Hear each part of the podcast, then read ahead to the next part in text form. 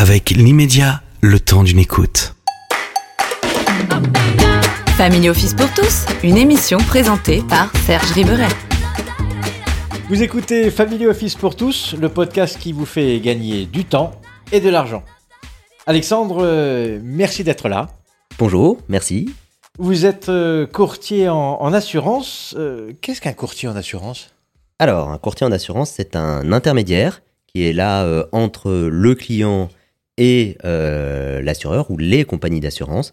La spécificité du courtier, c'est qu'il travaille avec plusieurs compagnies d'assurance et euh, qu'il essaye de trouver pour euh, ses clients la meilleure proposition, la meilleure option pour leur proposer des assurances.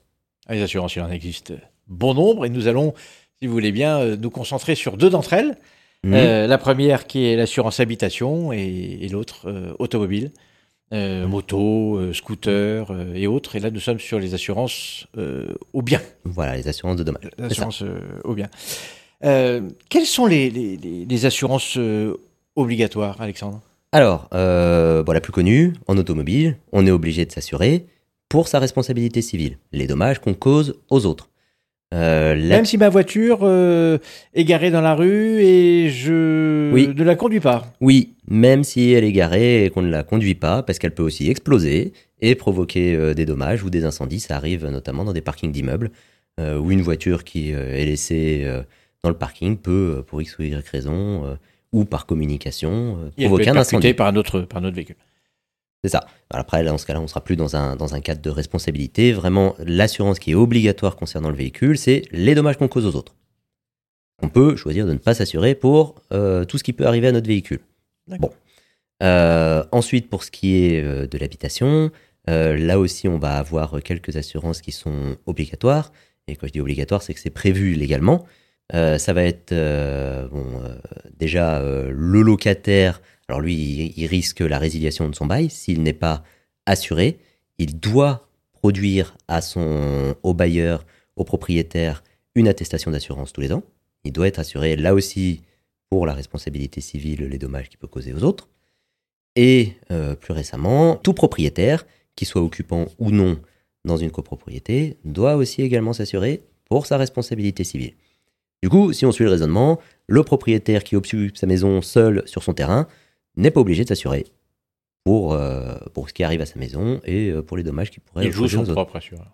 Il joue surtout le risque. Mais oui, il joue dans ce cas-là euh, son propre, son propre assureur. Euh, ces assurances mises à part, est-ce qu'il est possible de, de ne pas s'assurer? Vous semblez avoir déjà, déjà répondu à cette question, mais est-ce qu'on peut du coup prévoir une couverture minimale? Alors, c'est toujours possible, effectivement, on peut euh, prévoir de s'assurer au, minimum. Bon, pas pour le véhicule, ça sera uniquement les dommages qu'on cause aux autres. Euh, pour euh, l'habitation, là aussi, ça serait uniquement les dommages qu'on cause aux autres. Et si on a un incendie, eh ben, on est dans une situation qui devient particulièrement difficile. Pour le véhicule, pareil, si c'est l'outil de travail, ou en tout cas qui nous sert à nous rendre sur le travail et qu'on n'a pas forcément de solution de remplacement à court terme, et ben là aussi, on peut se retrouver dans une situation difficile si on fait euh, ce choix. Maintenant, euh, rien ne nous oblige de faire différemment, on peut le faire. C'est pas conseillé, mais on peut le faire. Et c'est-à-dire que euh, si l'on veut parler coût, il ne faut surtout pas payer le moins possible, mais bien au contraire de s'assurer que nous sommes bien assurés et au juste prix. En fait, dans la philosophie de l'assurance, l'assurance, ce n'est pas un gain, ce n'est pas une source de revenus. Il faut pas l'envisager comme ça, c'est une charge. Donc une charge qu'on essaye d'optimiser au mieux, mais qui est là pour faire que on n'est pas à un événement de perdre tout ce qu'on a, à un événement de la catastrophe. L'idée derrière tout ça, c'est que c'est pour le cas de l'assurance habitation, c'est quelque chose effectivement où on ne va pas forcément, euh, et très majoritairement du temps, pas récupérer toutes les sommes euh, qu'on paye à son assureur, parce que c'est pas le but. Par contre, l'assurance, elle est là pour le jour où il se passe quelque chose de grave, où la maison brûle, prend la foudre, une inondation, catastrophe naturelle. C'est pour ces euh, événements-là qu'il faut absolument euh, s'assurer. Parce que là, l'assurance sert de filet de sécurité et on n'est pas, bah, comme je vous disais, à un événement de perdre tout ce qu'on a. Euh, vous parlez de catastrophes naturelles. euh, notre, notre climat change. Euh, les, Les primes euh, augmentent. Euh, Oui. Est-ce que c'est un puits sans fond Euh, C'est-à-dire, je vais payer de plus en plus cher dans les années à venir? C'est malheureusement un peu ce qui risque d'arriver parce que bah, il y, a, il y a plusieurs facteurs. Bon, déjà, les événements naturels sont de plus en plus fréquents, mais ils sont de plus en plus puissants, en tout cas avec des intensités qui sont importantes. Et réparer suite à un événement de ce type-là coûte de plus en plus cher. Donc, quand on met ces trois-là, euh, ces trois facteurs-là ensemble et euh, qu'en face, euh, l'assureur qui a un modèle économique malgré tout à maintenir, ben, il fait son calcul, forcément, à un moment, ça monte. Donc euh, oui, c'est quelque chose qui, dans le futur, les primes ont déjà augmenté, vont être amenées à augmenter, Euh, ce qui ne veut pas dire qu'il ne faut pas être vigilant sur euh, ce point-là, et qu'il n'y a pas euh, certains points qui permettent d'optimiser un peu tout ça, et de faire des économies qui, mises bout à bout, peuvent permettre quand même de ne pas subir toutes ces augmentations tout le temps. Effectivement, nous allons revenir sur ces conditions générales et conditions particulières.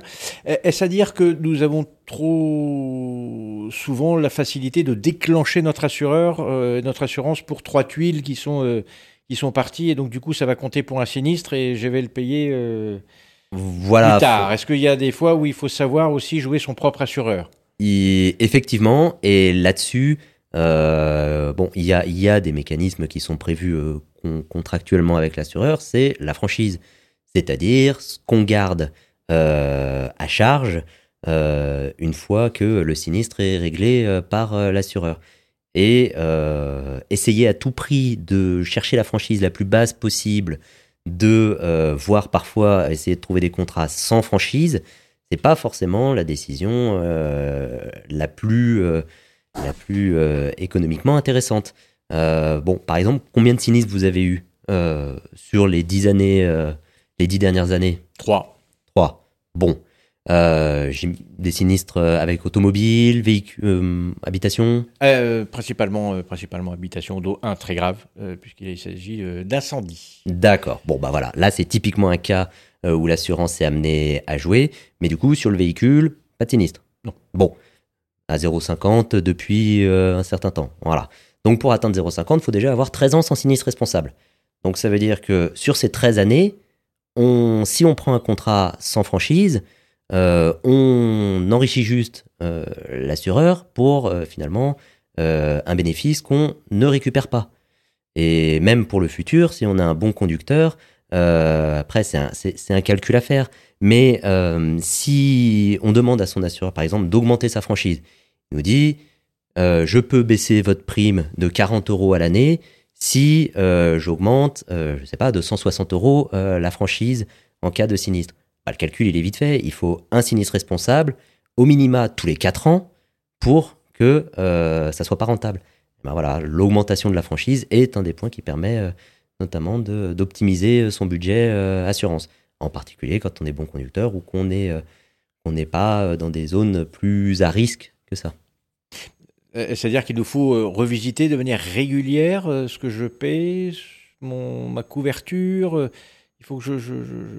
Oui, oui, à minima pour vérifier que ce pour quoi on est couvert et, et- correspond bien toujours à la maison qu'on a. Typiquement, on aménage les combles, ça fait une pièce en plus, on le déclare à son assureur. Sinon, si un jour on a un sinistre, il y a l'expert qui arrive, qui compte le nombre de pièces, il dit mais attendez, là, ça ne correspond pas à ce que vous avez à votre contrat.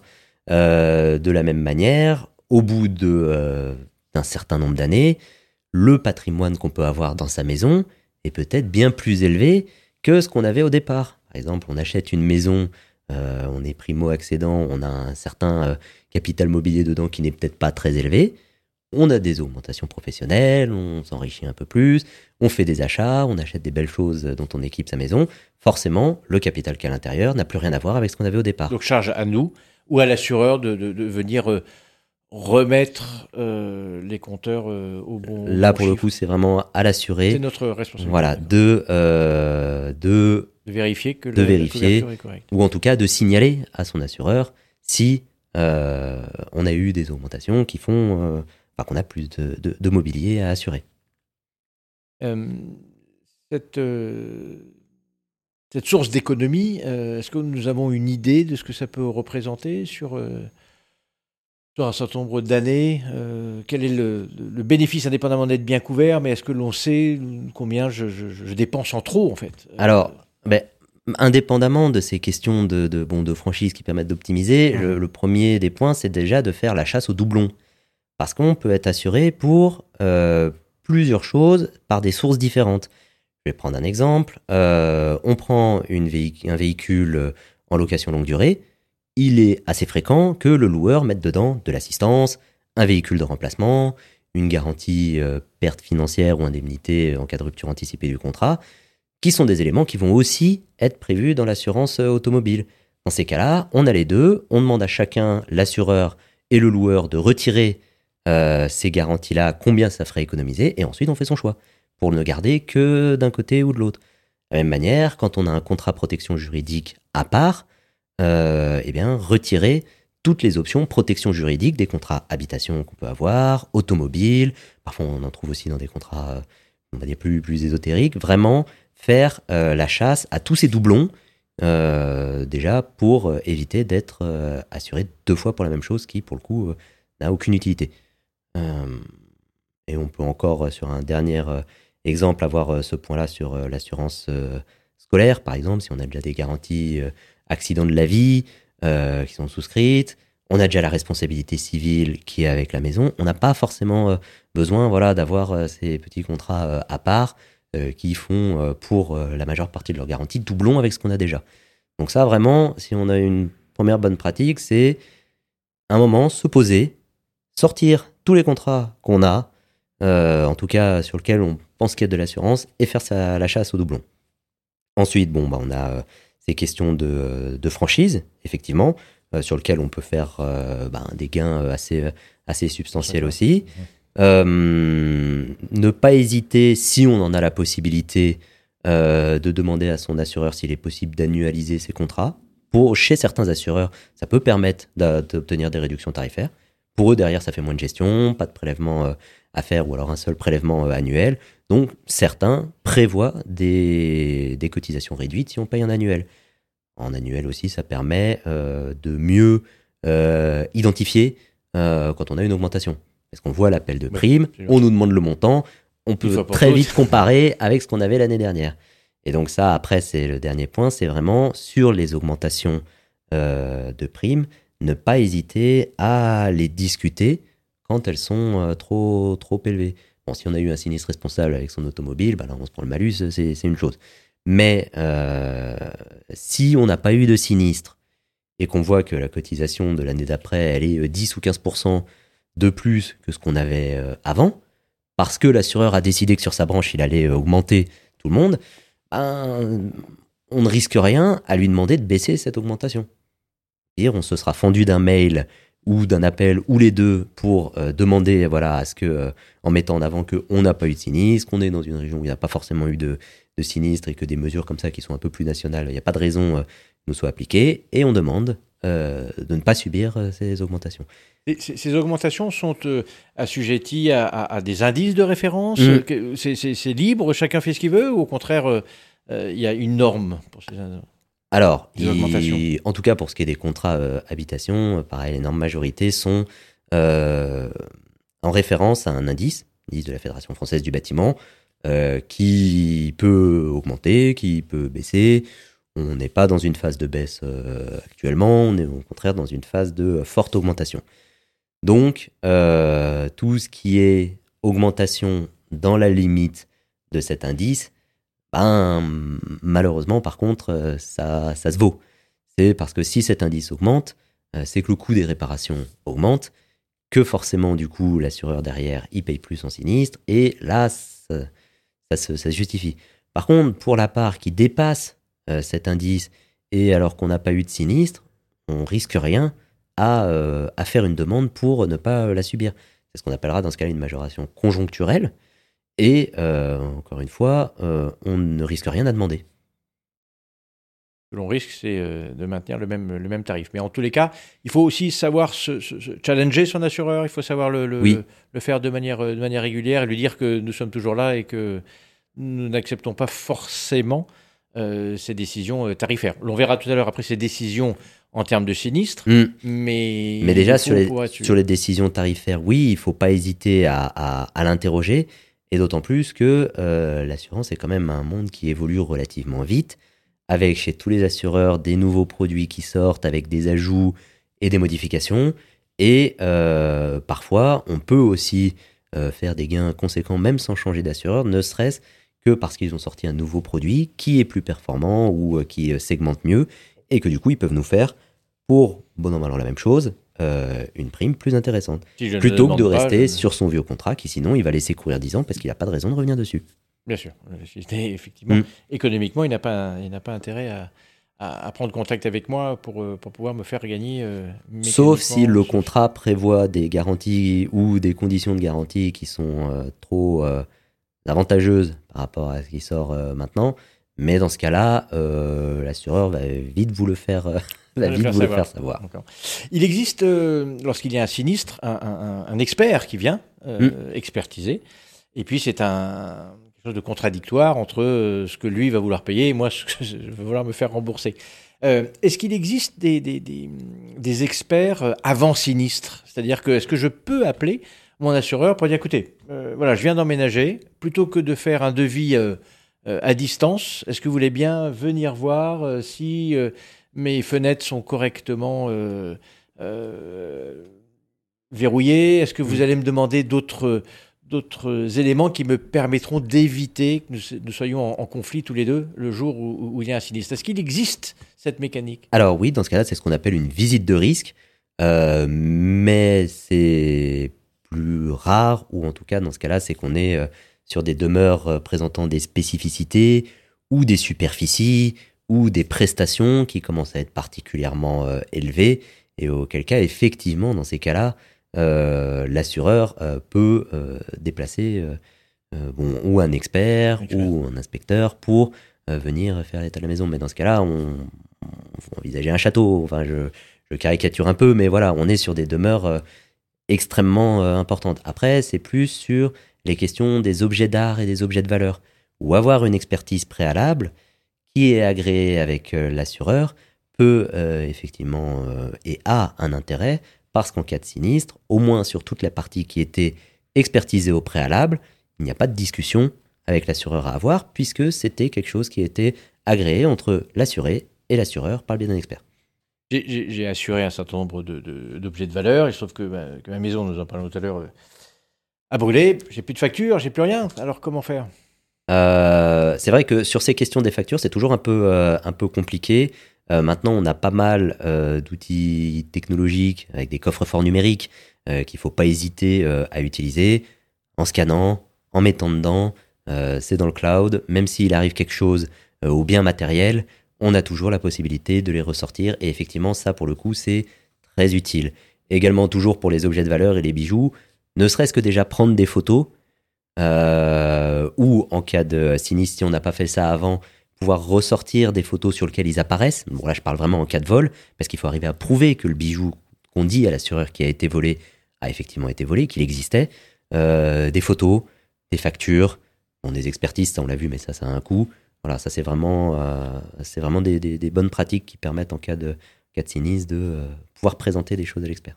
et, une photo avec c'est une bague ou une montre à côté de son visage pour bien nous Bon. bien montrer que c'est bien nous. Enfin, Par exemple, peut être- mais euh, oui, oui, il y a tout est, par exemple. tout est, euh, tout est, tout est possible.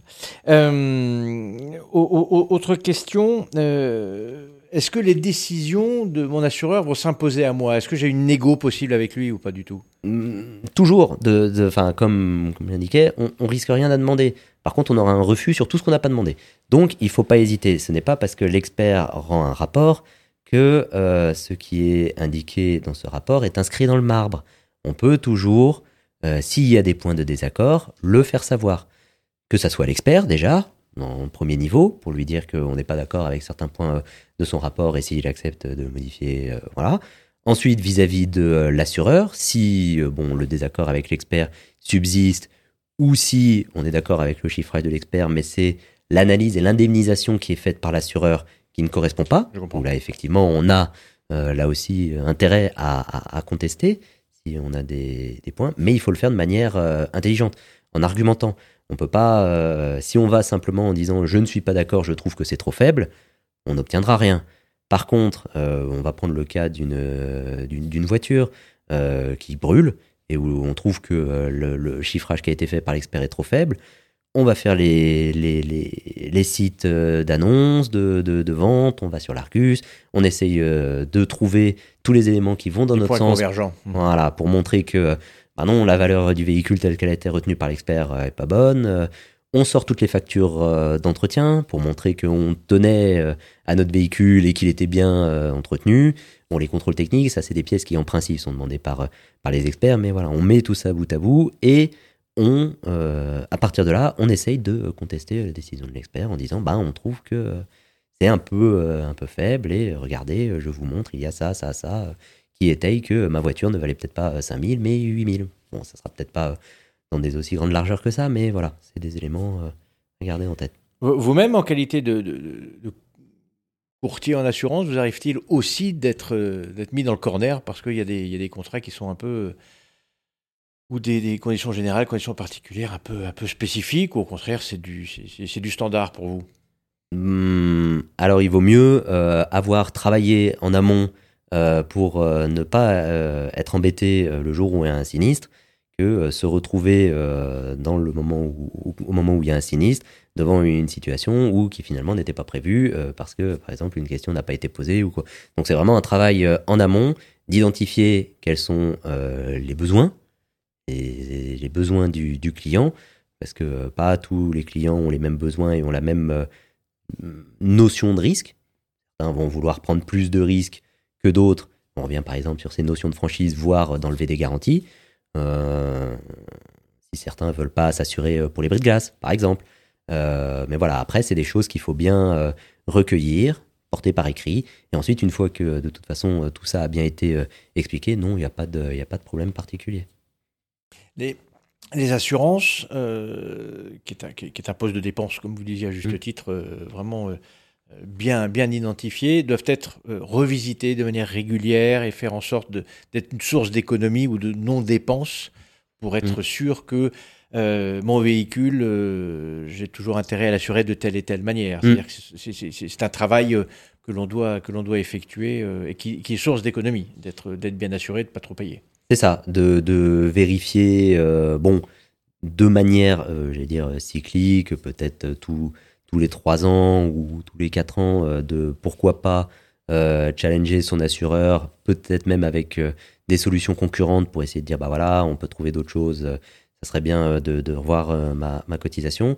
Et ensuite, sur les garanties en elles-mêmes, sur les notions de valeur à neuf, quand on a un bien qui commence à être de plus en plus vieux, les valeurs à neuf euh, ou les valeurs euh, majorées ont moins de- ont moins d'intérêt, euh, voire carrément enlever des garanties quand on commence à être sur un véhicule qui a 10, 12 ans, qui n'est plus coté, et bon, et je vais dire des véhicules qui n'ont pas une, une valeur symbolique à côté. Je pense à des, des petites 206 qui, elles, malgré tout, continuent à être bien appréciées et ont des valeurs par d'autres véhicules qui sont, j'allais dire, plus, plus classiques et qui commencent à avoir un certain âge. On n'est peut-être plus obligé euh, de les assurer euh, contre l'accident, voire même contre le vol euh, et l'incendie. Parce que finalement, la perte en cas de perte du véhicule sera pas sévère. Et parce que si de toute façon il est accidenté, ce qu'on va récupérer sur le véhicule en lui-même, du fait de sa faible valeur, sera pas énorme non plus. Est-ce qu'il existe sur le, sur le marché des, des produits d'assurance? Vous parliez tout à l'heure d'une industrie hein, qui, qui est là pour créer des assurances. Est-ce qu'il y a des, vraiment des assurances vraiment pièges et Il n'y a absolument aucun intérêt euh, à souscrire. Bah, là, après, euh, c'est euh, le travail de, comparatif qui est à faire, où pour une même garantie qui va s'appeler pareil auprès de deux assureurs, par exemple, je vais prendre le bris de glace, il y en a certains où ça sera les feux avant, les pare-brises, les vitres, d'autres où ça sera même les blocs rétro, les feux arrière, les toits panoramiques, enfin, bon, voilà, c'est... Pourtant, sur le devis, ça sera marqué bris de glace des deux côtés. Mais il y en a un où on sera bien plus couvert que l'autre. Euh, et ça, euh, c'est vrai pour euh, plein, plein d'éléments. sur certains qui vont prendre en compte les pneumatiques, même le deuxième si on en, si on en cogne qu'un. D'autres où il y aura rien du tout par rapport à ça, des taux de vétusté. Et là, là, c'est le moment où on rentre dans les petites lignes et où le travail du courtier est important. On parle beaucoup d'assurance de cybersécurité, c'est-à-dire que si j'ai mon ordinateur qui vient euh, pour une raison électrique, au contraire d'être attaqué, euh, est-ce que ça c'est quelque chose de, pertinent ou, pas? Alors, surtout, en ce moment, c'est plutôt sur les, entreprises professionnelles, les administrations, euh, tout le monde est touché. On a dans nos clients un certain nombre aussi qui ont été touchés vraiment sur des sinistres cyber graves et dont certains peuvent mettre en péril l'entreprise.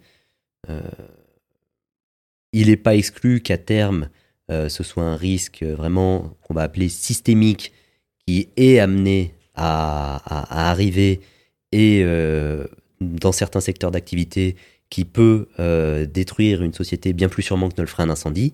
Donc oui, ça c'est vraiment des assurances qui vont devenir incontournables parce que la perte financière qu'on peut subir du fait d'un blocage total de son système d'exploitation peut être euh, énorme. Très bien. Écoutez, merci pour toutes, euh, toutes ces précisions. Euh, Alexandre, je rappelle que vous êtes courtier en, en- en assurance, métier ô combien précieux dans ces, dans ces moments où nous évitons d'avoir des mais pour autant, il nous faut pouvoir nous assurer. Merci. Merci. Vous venez d'écouter Family Office pour tous. Maintenant, c'est à vous de jouer. Vous savez ce qu'il faut faire et comment le faire. Retrouvez-moi sur TikTok, Facebook, Instagram et Twitter. Surtout, partagez mes podcasts que vous trouvez sur Apple Podcasts, Spotify et Deezer. Faites-moi part des sujets qui vous intéressent, je les traiterai dans un prochain podcast. Pour cela, vous pouvez échanger avec moi sur ma page de profil perso LinkedIn, Serge Ribéry. À très vite.